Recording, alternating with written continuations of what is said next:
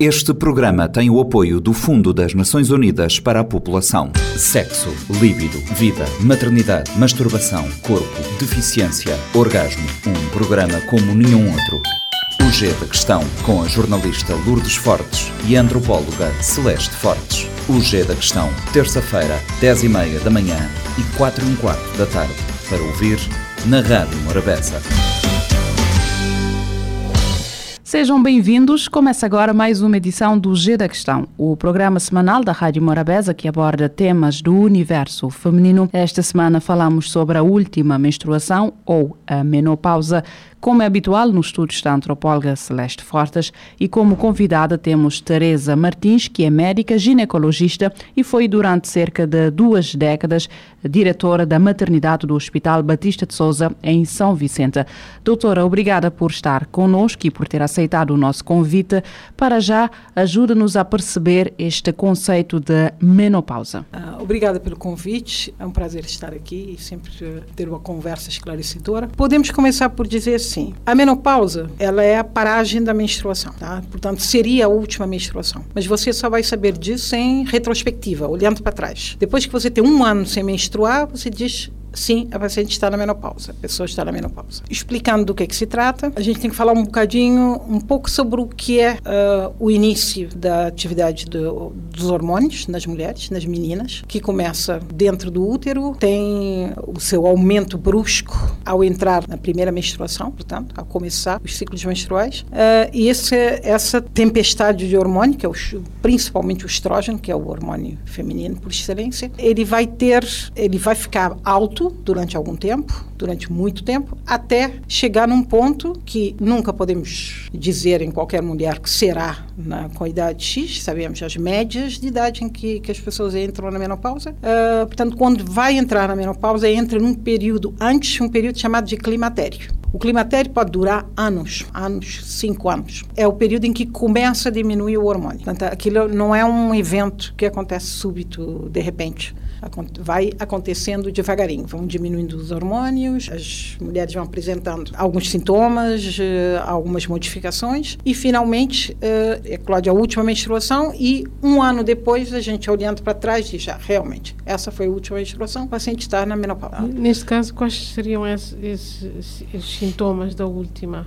Menstruação. Do que é o climatério. O climatério é uma coisa pouco falada, hum. mas na realidade para nós médicos, para nós ginecologistas, é, ele é importantíssimo, porque a maior parte do que vai acontecer na menopausa começa é com o climatério. Portanto, a mulher fica mais tempo no climatério, uh, portanto, tem mais sintomas no climatério e a maior parte das vezes, a maior parte das pessoas, das mulheres, será uma irregularidade na menstruação. Ou começa a, falha, a ficar com ciclos muito curtos, ou começa a ter menstruações muito abundantes, né, que às vezes chega a hemorragia e assusta as mulheres. E lentamente vão começando a ocorrer mudanças físicas e finalmente a, a menstruação começa a rarear, ela começa um mês vem, outro mês não vem, desaparece e seis meses volta outra vez. A maior parte das mulheres será assim. Aquela que vai menstruando regularmente, de repente e abruptamente, de uma vez só, para de menstruar, não é tão comum. Acontece, mas não é tão comum. A maioria é um, é um processo. Eu ia perguntar qual é a média de idade ou quando é que se começa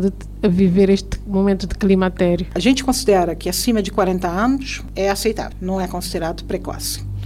Mas, na média, a menopausa, que é essa que a gente pode medir, porque é quando para mesmo, ocorre nas, nesta população aqui em 45 e 55. Na média, ele vai ficar em 50 anos, portanto. Aqui, a maior parte das mulheres, eu diria, passa de 50, ligeiramente ou muito, passa de 50. As que menstruam com 45 são menos, menor quantidade. Uh, 48 já alguma coisa, mas uma boa parte expressiva passa de 5. Uh, doutora, eu queria só recuar um bocadinho quando uh, apontou para alguns sintomas do, os primeiros sinais do climatério.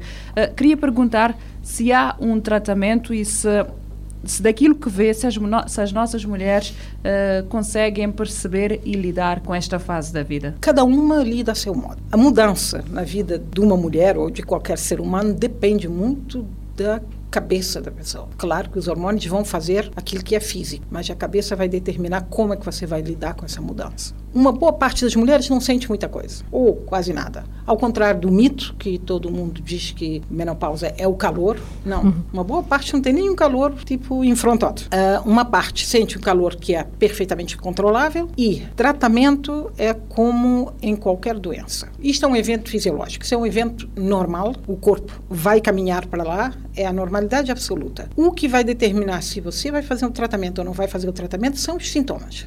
Ah, tem gente, como eu já falei, que não sente nada, tem gente que tem sintomas moderados, tem em menor quantidade gente com sintomas realmente severos, que fica muito difícil de viver da, do cotidiano, o, o, dia a dia fica difícil. E essas pacientes são as que têm indicação para tratar. Portanto, a gente vai encarar a menopausa ou o climatério como qualquer doença. Se está incomodando, se tem, se precisa de tratamento, trata-se. Não precisa, não trata. O que a gente recomenda a maior parte das mulheres é o que você pode fazer para prevenir. Realmente, as mulheres com bem resolvidas, que fazem exercício, que estão dentro do peso, eh, que têm uma alimentação saudável, reage melhor. Isso já está mais que sabido. Quem não está seguindo esses parâmetros, a gente avisa, olha, emagreça, faça exercício que imediatamente vai emagrecer. Uh, como mais, parece um clichê, mas é verdade, funciona.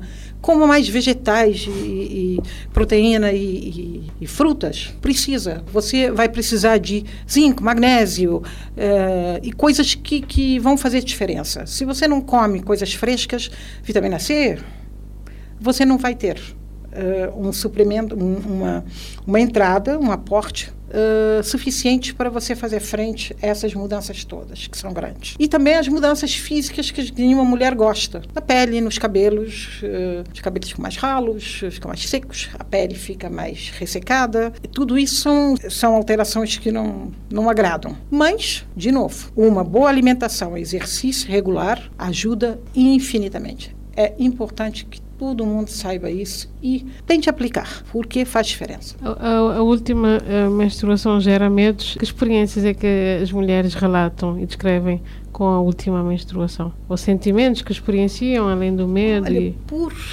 por estranho que possa soar, uma boa parte não, não fica tão apavorada assim. Na realidade, quem não quem não está baseando a sua, a sua feminilidade toda no fato de menstruar, no fato de ser fértil, encara aquilo lá melhor. E acha até. A menstruação é, é uma benção e uma maldição ao mesmo tempo, tá? e muita gente até se vê fica aliviada de, de não ter que encarar isso aí mensalmente. Outra coisa é que atualmente a gente já não vê tanto, mas que há, há, há décadas a gente via mais, que as mulheres ficavam tremendamente aliviadas por já não terem que combater a fertilidade, quando já não queriam mais filhos. Hum. Então, finalmente estavam se libertavam desse susto mensal de será que estou grávida? Hum. Então era um alívio. Mas aí tem as que encaram mal. Primeira coisa, quem encara mal normalmente é quem está menos segura de quem é. De... E claro que vai encarar mal uma mudança que em muitas coisas não é boa. Eu, se eu vou ficar com o cabelo mais ralo, não vou ficar feliz. Se minha pele vai ficar ressecada e fico parecendo uma cobra na, na, na perna e no braço, não vou ficar feliz. Mas faz parte do processo. Tenta fazer o melhor possível dentro daquilo que você, daquilo que você pode fazer. Pode fazer muita coisa, não é verdade que não pode fazer nada. Um, o recurso ao tratamento é deixado exclusivamente para aquilo que está patológico, que está que que, se, que funciona como uma doença, portanto, que perturba o dia a dia da, da, da, mulher e tem seus riscos. Aqui, neste ponto, só para esclarecer, já vimos que este é um assunto também que é muito importante lá para casa. Quando é que se transforma em patológico? Por exemplo, o, o, sintoma mais comum do climatério, do incômodo, é o fogacho, que é o calor, aqueles calores. Para a maioria das pessoas, ele faz um calor que a paciente diz que dá no, no pescoço, no ombro, sobe para a cabeça, sua, fica toda vermelhinha no rosto e depois passa. Habitualmente é mais noturno, pode perturbar um bocadinho a vida do casal, Tipo, a mulher fica com calor, ela quer abrir todas as janelas, quer tirar o cobertor, quer, e daí a nada quer cobrir porque sentiu frio e quer fechar a janela. Quer, então, eh, não consegue dormir. Tá? Isso pode ser perturbador. Tá? E, durante o dia, no, nas interações sociais, é, você estar toda suada, de repente, com, com a blusa colada ao corpo, não tem piada nenhuma, né? Se põe uma maquiagem, então, nem se fala, escorre tudo. Então, não há condição. Para essa mulher, provavelmente haverá uma indicação de tratamento. Tá? Existem outras coisas que são esse tratamento sistêmico, esse tratamento que você vai é, que vai funcionar para o corpo inteiro. E tem os, uh, os sintomas locais, que aí você normalmente vai tratar com uh, medicação local, que é a vagina seca, porque na menopausa, quando o estrógeno cai, o hormônio cai, o estrogênio, aquele que subia na, na, na, primeira. na menarca, na, na primeira menstruação, e depois começa a cair para entrar na menopausa. Quando esse hormônio baixa, a, a pele fica mais fina. Por isso é, é, comum você ver as pessoas mais velhas, por exemplo, machucam com facilidade, fazem hematomas com facilidade. A pele é muito fininha. Fininha, fininha. E isso acontece também com a, com a vagina, da parte de dentro. Tudo fica mais fino. E a bexiga que é uma, uma mucosa, que é o, a parte de, de dentro, o revestimento de dentro. Então, isso vai fazer a vagina ficar seca, então é desconfortável, aumenta a quantidade de corrimentos, uh, fica seca, a mulher tem dificuldade na relação porque vai doer, vai incomodar. Uh, pode ter uma, uma propensão maior para infecção urinária, às vezes faz pequenos cortes, sangra, então tudo isso vai perturbar muito a vida do casal e a vida da mulher, a maneira como ela se sente, porque você vai ter relação e, e começa a, o registro de relação é dor, ah, você da próxima vez está correndo disso, né? Eu não quero saber. Então, eh, isso aí você vai precisar realmente de um tratamento local, porque o tratamento sistêmico não costuma ser muito eficiente. E os tratamentos locais funcionam muitíssimo bem. E podem ser feitos em quem tem algumas contraindicações. E terminamos assim mais uma edição do G da Questão. Voltamos para a semana boas festas e Feliz Natal. Este programa está disponível em formato podcast no Spotify e em radiomorabeza.cv. Sexo, líbido, vida, maternidade, masturbação, corpo, deficiência, orgasmo. Um programa como nenhum outro. O G da Questão, com a jornalista Lourdes Fortes e a antropóloga Celeste Fortes. O G da Questão, terça-feira, 10 e meia da manhã e 4 e um quarto da tarde. Para ouvir na Rádio Morabeza. Este programa tem o apoio do Fundo das Nações Unidas para a População.